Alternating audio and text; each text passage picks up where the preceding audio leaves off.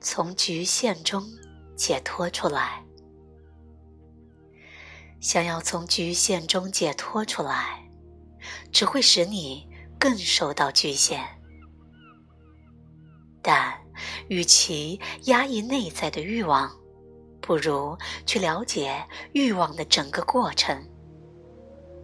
而这份了解的本身，就能使我们从局限中解脱出来。从局限中解脱出来，并不是直接的结果，这一点你能了解吗？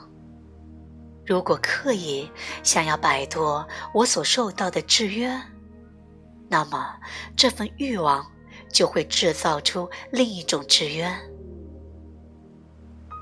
我或许能摧毁某种形式的制约。但我又陷入了另一种制约。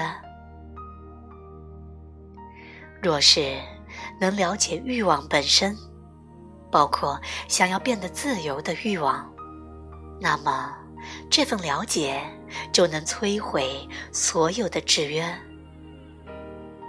自由只是一种副产品，它并不重要。重要的是去了解。